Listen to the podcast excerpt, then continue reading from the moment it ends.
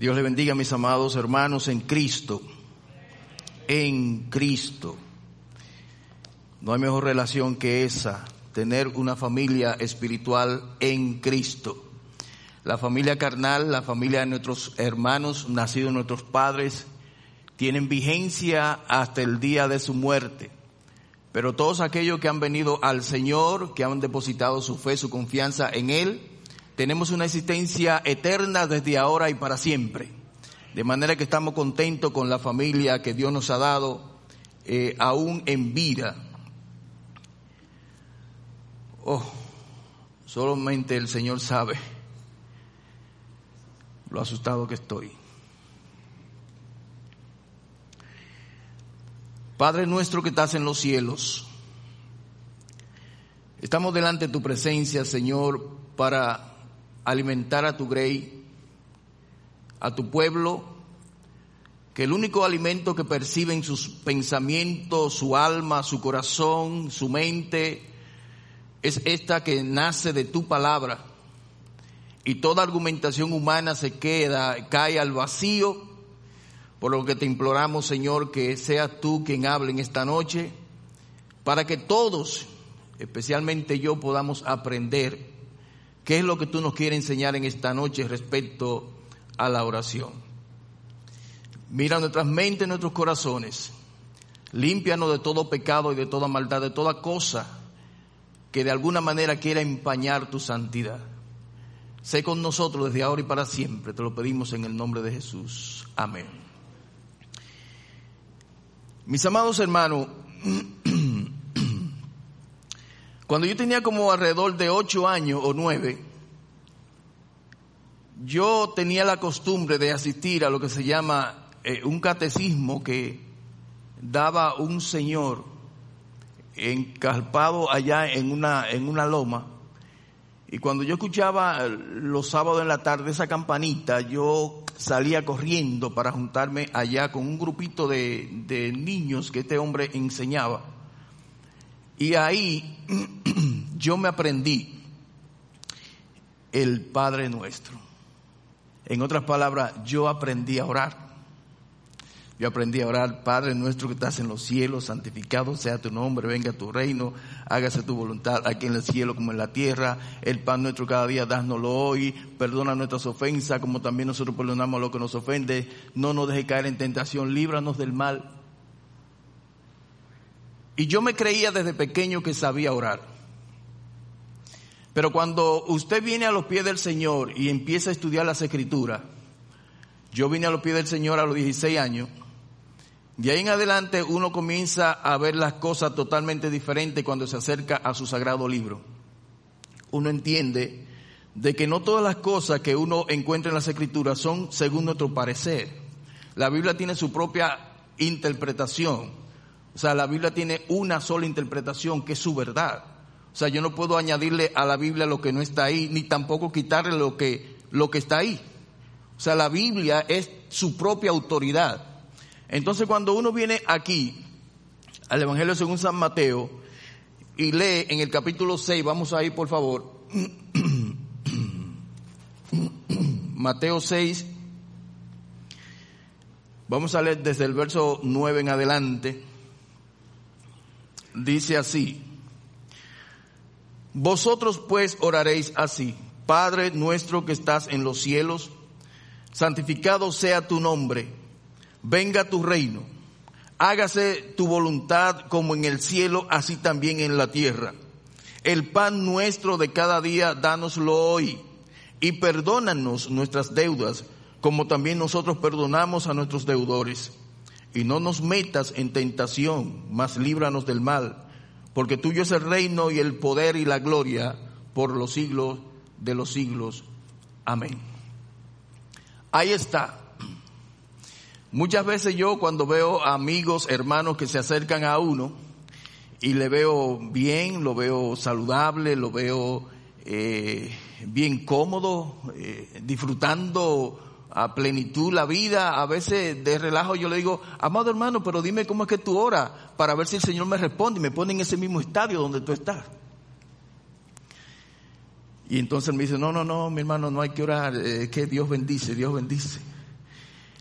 Lo que quiero dejarle eh, dicho es lo siguiente,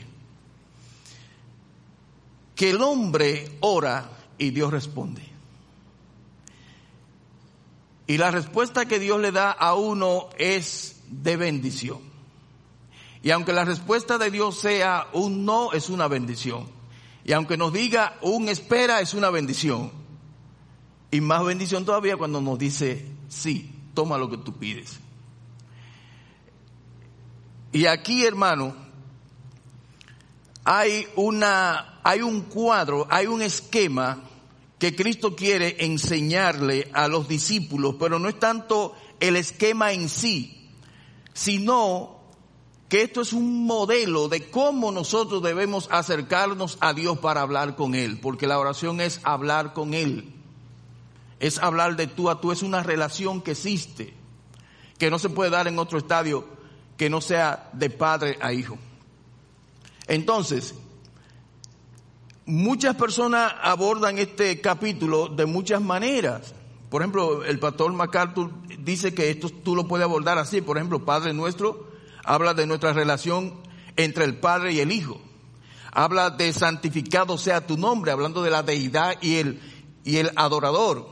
Venga tu reino, habla de un soberano, de un súbdito. Hágase tu voluntad, habla de un amo y de un siervo. El pan nuestro de cada día, danoslo hoy. Hay un benefactor, hay un beneficiario, perdona nuestras deudas, como también nosotros perdonamos. Hay un salvador y hay un pecador. Y no nos metas en tentación. Hay un guía y hay un peregrino. Pero yo quisiera que veamos este pasaje eh, enfocado en dos áreas. Enfocado en Dios o sea, la parte que debe incluir nuestras oraciones, que es enfocado en Dios primeramente, y la segunda parte que tiene que ver enfocado en nosotros, claro, delante de Dios.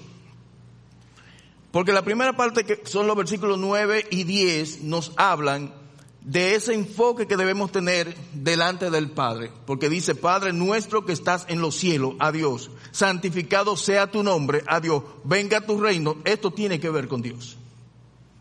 Y hay otra parte entonces que tiene que ver con nosotros, que cuando dice en los versículos del 11 al 13, danos hoy el pan de cada día, perdona nuestras deudas, como también nosotros perdonamos, no nos metas en tentación y líbranos del maligno. O sea, la, la oración del Padre nuestro tiene esos dos enfoques. Uno es en el que yo tengo que enfocarme en Dios cuando estoy orando, las cosas de Él, Él mismo, su esencia, su ser, y otra, esas necesidades que imperan en mí. Entonces, veamos estos dos enfoques, mis amados. El primer enfoque dice, Padre nuestro que estás en los cielos, versículo 9. Es muy interesante que el Señor Jesucristo quiera dejarle enseñado a sus discípulos y a nosotros que la oración tiene que estar enfocada en Él, especialmente en el aspecto del Padre. Cuando usted se dirige a Dios el Padre, tiene que tener bien claro en su mente que cuando usted va a iniciar esa oración se está dirigiendo a una persona que se llama Padre. ¿Qué implicación tiene eso? Bueno, simple, que si tú no eres si tú no eres hijo, no tiene padre. Y si tú no eres hijo, no tiene comunicación con el Padre. De manera que esta oración está enfocada en aquellas personas que son verdaderos creyentes, verdaderos hijos de Dios, porque si empieza con el Padre, todo aquel que ore a Dios tiene que ser hijo. Esa es la primera implicación que vemos ahí. Si somos creyentes de verdad, podemos dirigirnos a Dios diciendo, Padre nuestro, Padre nuestro. De lo contrario, no.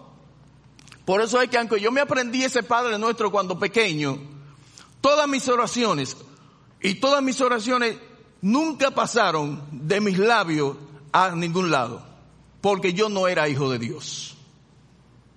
De manera que el que me está escuchando y el que me está viendo, tiene que entender que si te vas a dirigir a Dios, lo primero que tiene que saber es que tú tienes que ser hijo de Dios para que Dios te escuche. De lo contrario, tu oración no llega, no cruza el cielo raso de tu casa o donde tú estés. Si Dios, si Cristo está diciendo aquí, tienen que dirigirse al Padre.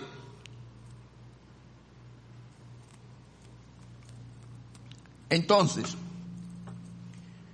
la pregunta que viene automática es, ¿eres tú hijo de Dios?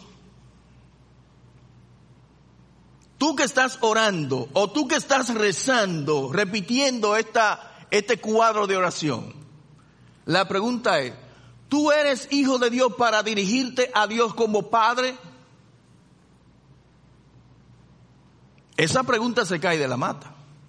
Porque la oración me está indicando cuando te dirijas, cuando vayas a orar, tiene que entender que primero tú tienes que ser hijo de Dios para que Él preste atención a lo que tú estás diciendo. Lo contrario, no hay, no hay atención. Padre nuestro que estás en los cielos, tú tienes que hacer una distinción de que tú primero tienes que ser hijo de Dios y que cuando te dirijas a Él debe entender que es la cosa más alta, es la persona más alta que hay en el universo. Él está en los cielos, donde debe estar, en las alturas, y nosotros a sus plantas. Si, si vienes a orar, tienes que pensar que primero tú tienes que ser hijo de Dios. Y luego entender la dignidad, la majestad a quien te estás dirigiendo el que está en los cielos, el que es más alto que los montes, más alto que todas las cosas, Dios el Padre. Dios es un juez justo. Y si tú vienes donde Él, usted no puede llegar donde Juan Miguel o donde Jairo y decirle, papá, yo quiero que tú me regales tal cosa me vino a la mente este, este, este, este momento. Yo cuando era pequeño vivíamos en un sitio donde eh, había una familia un poco más acomodada que las demás. O sea, era la familia que estaba acomodada. Y, y en los días de Reyes, a esa familia yo iba a esa acera, porque ahí se daban los mejores juguetes del Día de Reyes. Todos los demás niños quizá con un ping-pong, otro con un juego de ya, otro con, con una gomita, pero ahí se daban los mejores juguetes. Y yo recuerdo haber visto la primera vez que vi como un juguete moviéndose solo. Era un avión que iba, un avión bien bonito, que iba así caminando y en un momento dado ese avión eh, pa, chocaba y se detenía y con las luces encendidas, entonces abría la puerta y entonces salía el piloto a ver con qué había chocado. Para mí eso era maravilloso. Y en esos momentos, mis amados, con toda sinceridad se lo digo, yo decía por dentro de mí, si este fuera mi papá. Ojalá este fuera mi papá. Para disfrutar de eso. Porque yo no podía llegar a donde ese señor y decirle, papá, dame un juego igual a ese porque no era mi padre. De la misma manera, cuando nos dirigimos a Dios, primero tenemos que saber que tenemos que ser hijos de Dios. De lo contrario, no hay comunicación.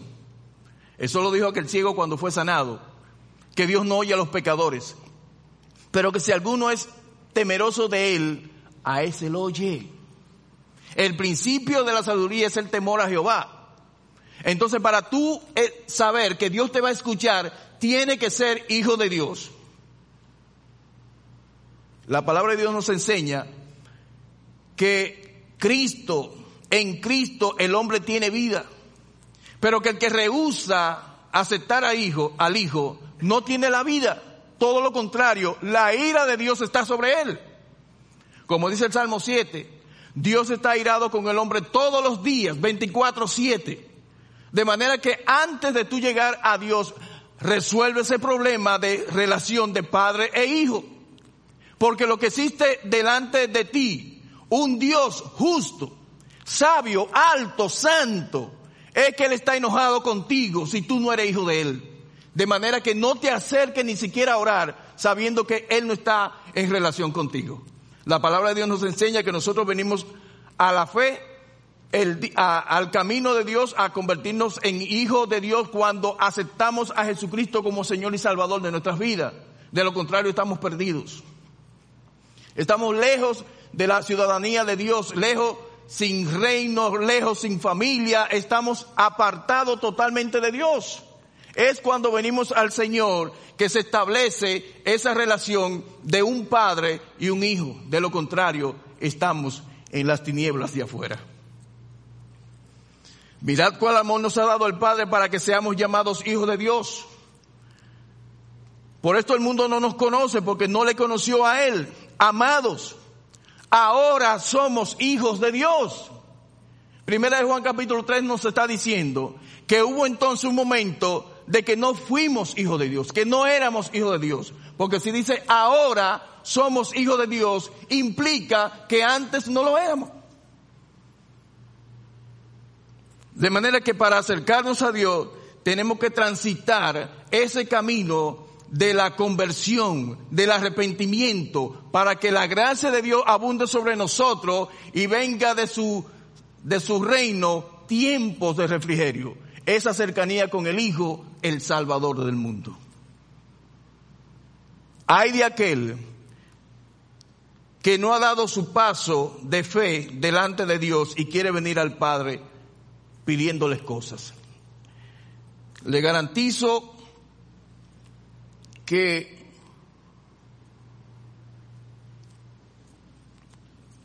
hay una confusión, porque los teólogos hablan de lo que se llama una gracia especial. Y y esa gracia especial es para los hijos de Dios, de manera particular, personal, de Dios y sus hijos, los creyentes. Pero también hay una gracia general, en la que Dios le hace bien a los hombres, sean buenos o sean malos. O sea, cuando usted ve que llueve, eso es provocado por Dios para bendecir la tierra con la lluvia. Pero en esa lluvia se está bendiciendo el malo y el bueno. Y mucha gente piensa que muchas cosas le lleguen a su vida cuando oran porque piden algo y lo reciben, no sabiendo que esa bendición que le llegó fue un acto de misericordia general que hace Dios para todo el mundo y piensa que fue resultado de su oración cuando nunca han tenido a Cristo en su mente y en su corazón y piensan que esa oración fue la respuesta, que esa, ese, eso que recibieron fue la respuesta de su oración. No, eso fue una gracia de Dios una gracia particular de Dios para el mundo entero, donde el narcotraficante se baña en la misma playa que nos bañamos nosotros, donde el ladrón también eh, disfruta los mismos hoteles que nosotros. O sea, hay una gracia especial de parte de Dios para el mundo entero, pero solamente para esos creyentes verdaderos que sí reciben respuesta de Dios cuando hablan con Él, porque es que son hijos y por ser hijos reciben lo que le piden al Padre. De manera que el primer punto es, para tú orar a Dios, lo primero es que tiene que ser hijo de Dios. De lo contrario, tu oración no llega a ningún sitio. La oración sigue, diciendo para enseñarnos a orar, es que digamos, santificado sea tu nombre. En el versículo 9. Padre nuestro que estás en los cielos, santificado sea tu nombre. La pregunta es, pero ya Dios no es santo. La Biblia nos enseña que Dios es santo. Incluso eh, Pedro dice, sed santo porque yo soy santo. De manera que si algo de, de Dios goza de una santidad increíble, la santidad de Dios es tan fuerte que uno no puede ni siquiera observarla. El día que los, algunos hombres han podido como ver a Dios, no pueden porque la, la santidad lo elimina y tienen que clamar, ay de mí. ¿Qué significa entonces eso de santificado sea tu nombre? Porque es que el nombre de Dios es santo. ¿Y por qué tú me dices, Padre, que cuando ora tenga pendiente esto de la santidad de mi nombre? Bueno, es que es verdad que el nombre de Dios es santo, pero la idea es como algo como particular con el ser humano, es un asunto del ser humano, es que si yo vengo delante de Dios, porque soy hijo, a hablar con Él, yo tengo que tener pendiente delante de mí que no me estoy dirigiendo a cualquier cosa. Me estoy dirigiendo al santo de los santos. Y si me estoy dirigiendo al santo de los santos, eso lo que indica es que antes de tú acercarte a mí en la oración, yo quiero que tú manifiestes en tu vida que tú estás honrando mi nombre en el buen comportamiento, en la buena conducta de un creyente, procurando la santificación día tras día. Que tú seas un testimonio vivo de la persona que te ven, que como luz tú estás alumbrando a los hombres de que en ti existe un ser llamado el Espíritu Santo que te guía a toda verdad y te refrena a todo pecado y tú estás conduciendo tu vida por donde a Dios le agrada. Eso es santificar el nombre de Jehová. Andar según la dignidad del llamamiento que hemos recibido. Usted no ve a un hijo de un presidente andando como quiera. Si usted es un hijo de Dios, tiene que andar en esa dignidad de ser un hijo de Dios, en esa santificación, en esa verdad de que Dios es santo, por lo tanto yo tengo que conducirme santamente en todos nuestros pasos en esta vida. Cuando usamos su nombre de manera incorrecta, no estamos santificando su nombre. Lo que Dios busca de sus hijos es que cuando la gente nos vean, digan verdaderamente que esa persona es diferente. Uno de los primeros libros que yo empecé a leer cuando vine al camino del Señor fue un título que me llamó la atención de una vez en la librería. Era una portada que tenía todos los limones amarillo y había uno que era verde. Y el título era Atrévete a ser diferente. Y así que Dios quiere que el mundo nos vea estamos en el mundo, en su reino, donde Él reina, un reino donde hay malos y buenos, porque Él es el rey del universo, aunque más adelante vamos a ver que hay otro reino que viene, que es un reino más particular, más interno, y nosotros estamos en este reino y hay buenos y malos. Pero la gente tiene que ver que donde quiera que estamos nosotros, somos diferentes. Somos diferentes porque pertenecemos no a este reino, sino al reino de Dios y a un reino que prontamente ha de llegar. Pablo dice, yo pues preso en el Señor os ruego que andéis como es digno de la vocación con que fuisteis llamados, con toda humildad y mansedumbre, soportándoos con paciencia los unos a los otros, en amor, solícito en guardar la unidad del Espíritu en el vínculo perfecto de la paz. Ese es el carácter que el hombre quiere ver. Para que cuando yo me dirija al Padre, el Padre pueda ver en mí que yo estoy santificando su nombre, su carácter en mi vida se está manifestando, que en mí hay un reino que me dirige y que me gobierna, que yo no me gobierno. Eso es santificar su nombre. Pero también la oración enfocada en Dios dice, venga tu reino, venga tu reino. Cuando estamos dirigiéndonos al Padre, tenemos que entender esa relación que existe entre nosotros. Hay un Padre y yo soy un hijo. Pero que yo tengo que estar en la altura de ese Padre. Yo no puedo ser un cualquiera. Yo tengo que andar en los caminos del Señor como Dios manda, para testimonio de la sociedad y del hombre que no tiene a Dios. Pero yo también tengo que anhelar ese reino de justicia que Dios quiere implantar, que lo inauguró cuando Cristo vino y que por la maldad de los hombres fue pospuesto ese reino milenial, ese reino donde Cristo va a reinar por mil años sobre la tierra con su pueblo, un reino de justicia, un reino de verdad. En mi oración, cuando yo me enfoco en orar, a Dios, yo tengo que tener pendiente, ese es mi Padre, yo soy su hijo, pero yo debo andar en la dignidad de mi Padre, pero también quiero que ese Padre, tarde o temprano, establezca su reino. Tengo que orar por eso. Ahora, ese es el reino que enseña eh, Apocalipsis capítulo 20 del 1 al 4. Pero si Dios nos está diciendo en la oración, yo te enseño que tiene que tener pendiente, que debes velar por mi reino. ¿Sabe qué implica eso, amado hermano? Eso implica que ese reino, Dios lo tiene en sus planes y va a suceder tarde o temprano, aunque no oremos por eso, porque nada troncha los planes perfectos de Dios. Ahora, si yo estoy orando y creo que Dios nos manda a orar por el, establecimiento de su reino, ¿sabe qué implica eso? Que urgentemente Dios me está diciendo, corre hacia tu familia y dile que Cristo viene pronto.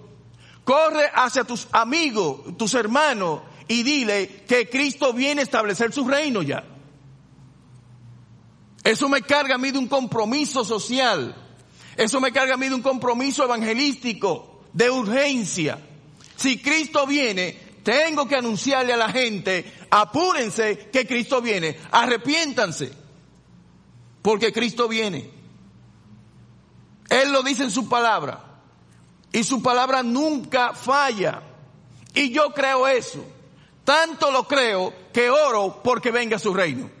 Por lo tanto, me obliga a mí a ir corriendo a la casa de mis padres, a mis hermanos, a mis amigos, a mis compañeros a decirle, Cristo vuelve.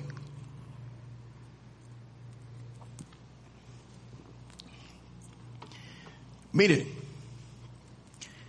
yo vivo cruzando pintura, pero ahí hay un hombre fiel, un hombre que usted cada vez que cruza por ahí a las 6.15 de la mañana, 6.20 de la mañana está ahí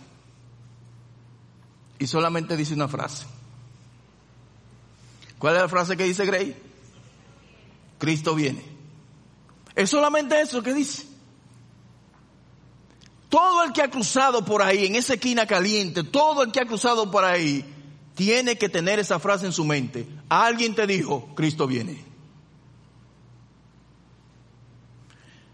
Uno dirá, bueno, ese es un loco que se para ahí todos los días a decir esa frase. Pero mi amado, déjeme decirle una cosa. Si nosotros no conocemos el plan del Evangelio, o sea, cómo se presenta el Evangelio, las verdades que incluye eh, la presentación del Evangelio para conducir a una persona al arrepentimiento, use esa frase. Ahí está todo. Cristo viene. Cristo vuelve. Si Cristo vuelve, ¿usted sabe qué usted está diciendo? Si Él vuelve, ¿qué pasó? Que Él vino. Y si Él vino, ¿qué pasó? Bueno, lo que pasó en la vida de Cristo. Y si Él se fue al cielo, ¿a qué vuelve? Bueno, Él vuelve a establecer un reino de justicia. Y si tú no eres de Él, lo que a ti te toca es que la justicia de Dios se aplique sobre ti. Usted no conoce, no sabe presentar el Evangelio de Cristo, diga esa frase. O haga lo que hizo Felipe, que invitó a uno. Eh, ¿Y tú crees que de Nazaret puede salir algo bueno? No, no, ven y ve. Vamos a la iglesia y se sepa. Siéntate ahí nada más, no diga más nada. Vamos a la iglesia y se Yo no te sé explicar bien qué, cómo es el plan, pero acompáñame el domingo. Vamos para la iglesia. Y lo sentamos en la iglesia. Eso es una, una, una invitación eficaz. Si nosotros no tenemos material para hablarle el Evangelio a alguien, invítalo a la iglesia. ¿Para qué? Para que se mate el solo. Cuando vea la verdad de Dios presentada, que puede venir con, con el cerebro más endurecido, el corazón más entenebrecido, cuando la verdad de Dios le choque, lo va a derretir ahí y va a venir a los pies del Señor. Ese fue el testimonio que yo escuché esta tarde en la casa de Salvador. El hermano Salvador allá en Lo Bruján, que estábamos esta mañana en su iglesia, cuando fuimos a su casa, ese fue el testimonio de él. Cuando preguntamos cómo usted vino a, los pies del Señor, bueno, cuando el pastor Mayén, bendito sea el Señor, le visitó, ¿sabe qué? Él era un bebedor emperdenido, ¿qué se eh, perdido. Y bebía tanto que a su propia esposa, que ya era creyente, le decía que él nunca iba a ser creyente ni evangélico. Entonces llevaron al pastor Mayén a su casa. Ay, papá. Y el pastor Mayén empezó a hablarle. Y en una reunión donde se convirtieron como tres personas, esa, misma noche lo subió. Y allá arriba, eh, el pastor Mayén le había hablado, pero antes de eso, Ángela le había, lo había, se había enfadado con él porque el pastor Mayén estaba gastando tiempo en él visitándole y hablándole. Y él cada vez que Mayén se iba decía, este cree que yo me voy a arrepentir. Y parece que la hermana se llenó como de ira. Mira, tú no sabes que el pastor Mayén es una persona muy ocupada y que cada vez que viene aquí es perdiendo un tiempo especial simplemente para venir a hablarte a ti del Evangelio. Y tú sales con esa. Ah, dice él, responde, ah, no, pues no te preocupes, que la próxima vez que él venga yo voy a decir que no vuelva más. Cuando ella escuchó eso, digo, ay Dios mío, yo creo que he metido la pata porque ahora yo he cerrado la puerta por completo. Pero nada, el pastor Mayen no escuchó esa conversación y la cita se dio de nuevo y ellos llegaron, ahí andaba creo la hermana Yoli. Y cuando llegaron esa noche se convirtieron como tres de la familia, entonces el pastor Mayen lo subió al segundo piso y empezó a hablarle.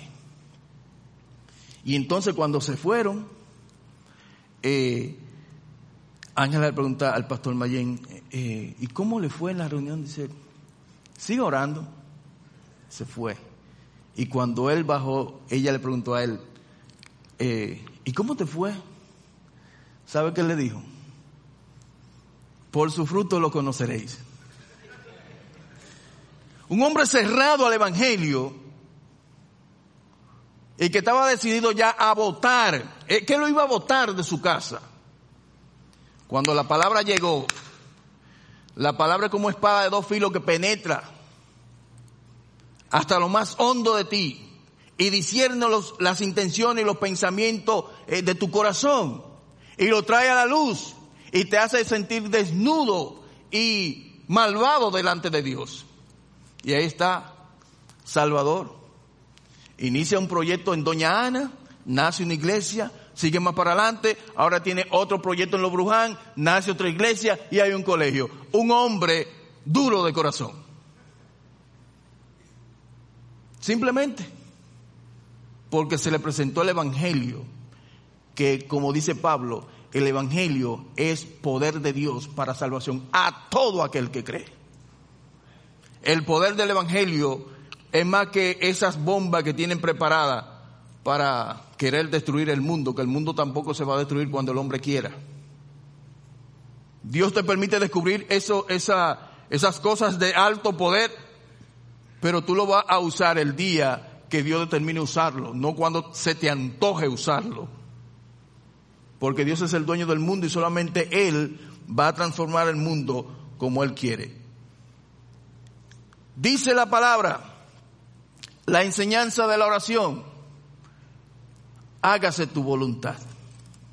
Dice el, el pastor Lutero, concédenos la gracia de soportar de buena manera todo tipo de enfermedad, de pobreza, de desgracia, de sufrimiento y adversidad y reconocer que en esto tu divina voluntad está crucificando nuestra voluntad.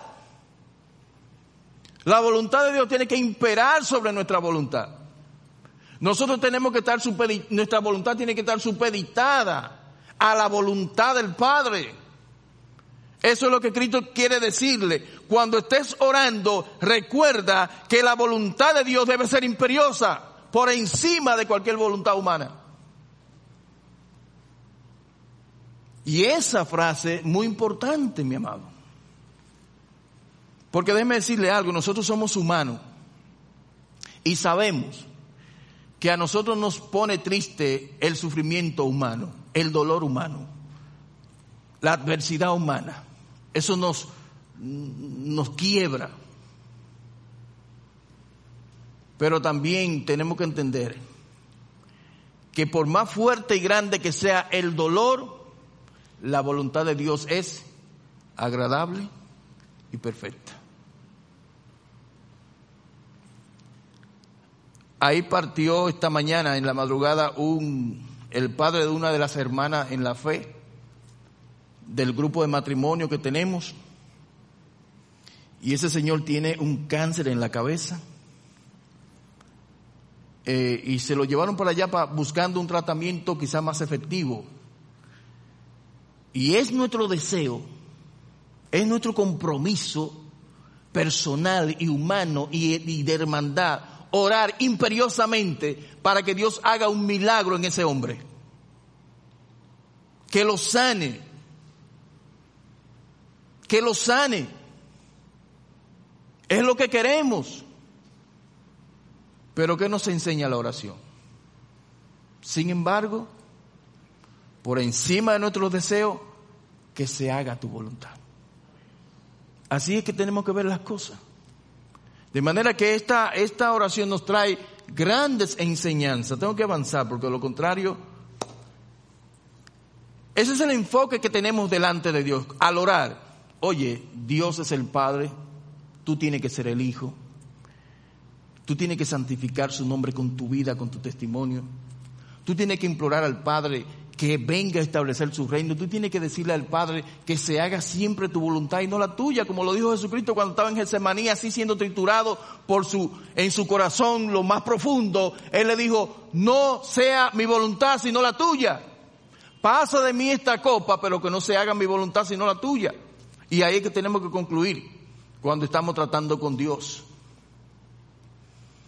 Cuando nos enfocamos en nosotros, Él dice, bueno, tus necesidades, también ponla delante de Dios. Dile, danos hoy el pan nuestro de cada día. Y esto del pan nuestro es una metáfora. No es que todos los días nos va a caer como en, el, como, como en el desierto maná del cielo, pan todos los días. Sino que esto es como una, una metáfora de todas las cosas que nos pueden eh, traer satisfacción. Como lo dice Agustín, esto tiene que ver con las necesidades humanas.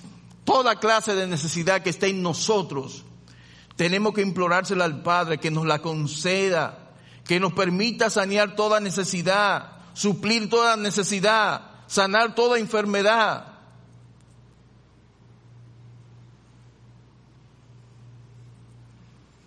Miren, hay dos cosas que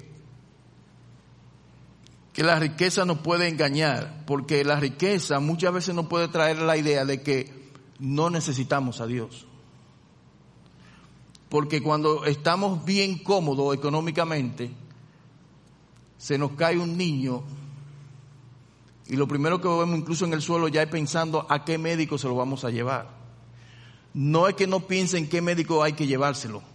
Piensen qué médico hay que llevarlo, en qué clínica y con la urgencia que sea pero comience desde ya a orar al Padre. A pedirle a Dios por ese niño. Porque es que la riqueza nos puede engañar muchas veces pensando que todo lo podemos sanear porque tenemos poder económico. O otro, el otro lado también, si somos muy pobres, pensamos que ya por ser pobre, Dios nos ha desechado y ya no tiene nada que ver con nosotros, nos desanimamos y abandonamos la fe de Dios. Por eso es que el proverbista dice, vanidad y palabra mentirosa aparta de mí. No me des pobreza ni riqueza, manténme del pan necesario, no sea que me sacie y te niegue y diga quién es Jehová, o que siendo pobre hurte y blasfeme el nombre de mi Dios. De manera que orar pidiendo el pan nuestro de cada día es orar por todo aquello que de alguna manera roban la oportunidad de que tengamos el pan. Pudiera ser el alcohol, los vicios, etcétera. Orar por la prosperidad es bueno, pero cuidado en el exceso. Tenemos, necesitamos siempre un balance en la vida. Dice también otras cosas que tienen que ver con nosotros.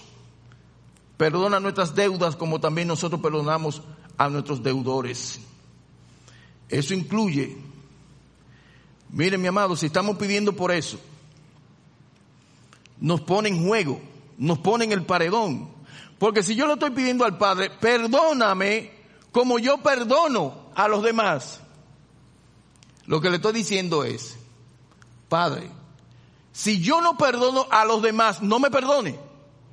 Eso es lo que estoy implicando ahí. Porque si estoy poniendo esa condición, perdona nuestras deudas como también, como también un símil, un parecido, así como yo perdono a los demás, perdóname. Pero que si yo no estoy perdonando a los demás, entonces no me va a perdonar porque yo mismo me estoy sentenciando. Si yo no perdono a nadie, Dios me está diciendo, ¿de qué manera quiere que te perdone? Bueno, como yo perdono a los demás. ¿Y tú lo has perdonado? No, ah, pues entonces tú no tienes perdón.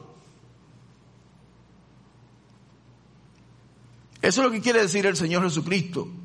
Cuando vayas a orar, trata de que cuando tú pidas por ti, tú lo estés haciendo a los demás también. Dice la oración, no nos metas en tentación. Vanidad y palabra mentirosa aparta de mí, no me des pobreza ni, perdón, ya leí ese texto. No me metas en tentación. Esa frase lo que indica es la posibilidad de caer en tentación. Así como, como Judas fue sometido a una prueba para desarrollar su carácter de su maldad interna, que él mismo se iba a condenar. Así es, esa prueba puede venir a nosotros para, para provocarnos una caída. Por eso es que él dice, pidan, no nos metan en tentación. Porque esa prueba puede ser fuerte de tal manera que podamos caer, podamos cometer un pecado delante de Dios.